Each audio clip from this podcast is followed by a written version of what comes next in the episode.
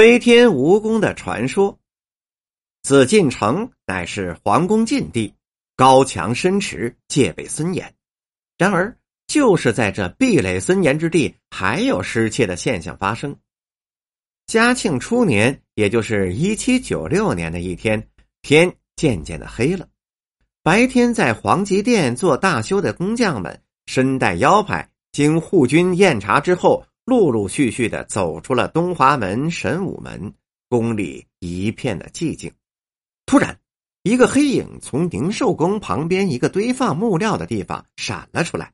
只见他鬼鬼祟祟的向四处张望，发现四周没有什么动静，便轻手轻脚的往皇极殿走去了。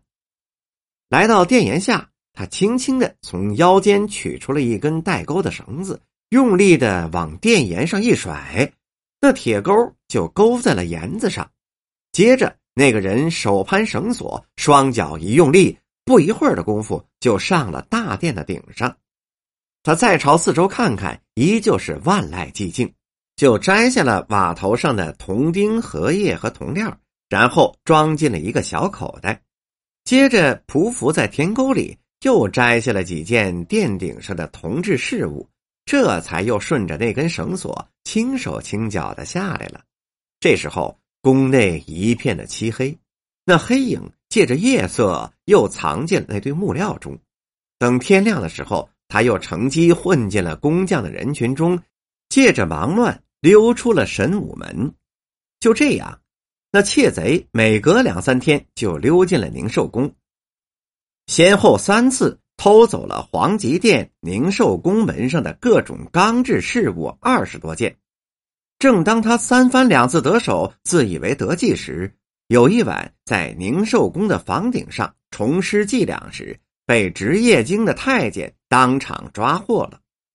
太监把窃贼拖到主管大臣的面前，一顿暴打之后，窃贼把盗窃的经过如实招来。原来这窃贼蒋生家住在哈德门外，十五岁时到西山妙云寺出了家，可没过三年。他就因为调戏进香的民女，被老方丈给轰出了寺院了。他在寺院里学了不少的武功，其中最拿手的就是攀岩走壁。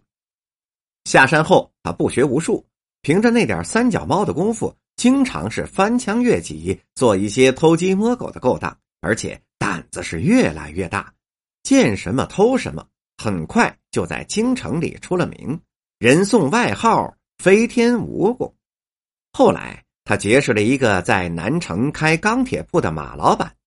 那个人见他有攀岩走壁的功夫，就怂恿他去偷些值钱的东西，还对他说：“甭管偷什么样的钢铁物件，他都是高价收购。”蒋生一听，这可是个不错的买卖。没出三天，就把京城外几层高塔上的铜铃铛、铜佛爷给偷了回来。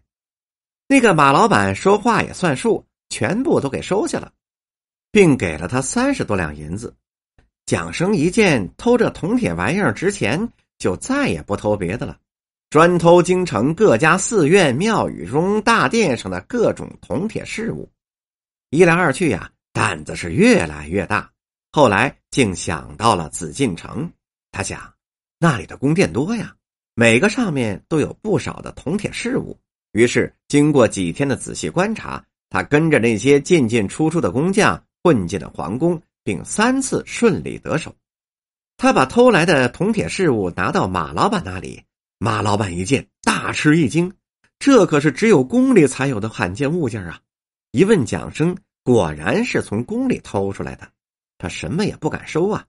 他知道这是掉脑袋的勾当啊。那个蒋生安慰他说：“此事只有他们二人知道。”只要他们俩不说出去，谁也不会知道。马老板听他这么一说，心里踏实多了，就给了蒋生一百多两银子。有了银子，蒋生便开始吃喝玩乐。过了没几天，那一百两银子就折腾完了，于是又想到了皇城去偷了。这天正好下雨，蒋生借着雨夜又混进了皇宫，一直就奔了宁寿宫了，因为去那儿的道他熟啊。不一会儿的功夫，五六个铜饰物件就装进了口袋里。正当他正要往下跳的时候，正好让巡夜的直更太监给发现了。那太监大叫一声：“抓贼！”他一惊，差一点从上面给掉下来。转眼的功夫，宫院里就喊声一片。他一见殿前殿后都是人，灯光闪闪，要是直接跳下去，肯定是被抓了。于是就一个金燕凌空，跳到西面的墙上，顺着房脊向西又向南飞快的跑去了。到了南墙角，又是一个金燕凌空落在地上，接着就拼命的往北跑。没跑出多远，就看见迎面来了一帮人。他想掉头往南跑，但已经来不及了。他被追上来的人围了一个水泄不通，只好束手就擒。听了他的招供，主管大臣命人将那蒋生押往内务府的慎刑司进行严审。接着又命人到南城去捉拿开钢铁铺的马老板。经审查核实后，蒋生与马老板被押往菜市口问斩了。而十几个把守宫门的护军因失职也受到了处罚。有了这次教训后，紫禁城的戒备越来越森严了。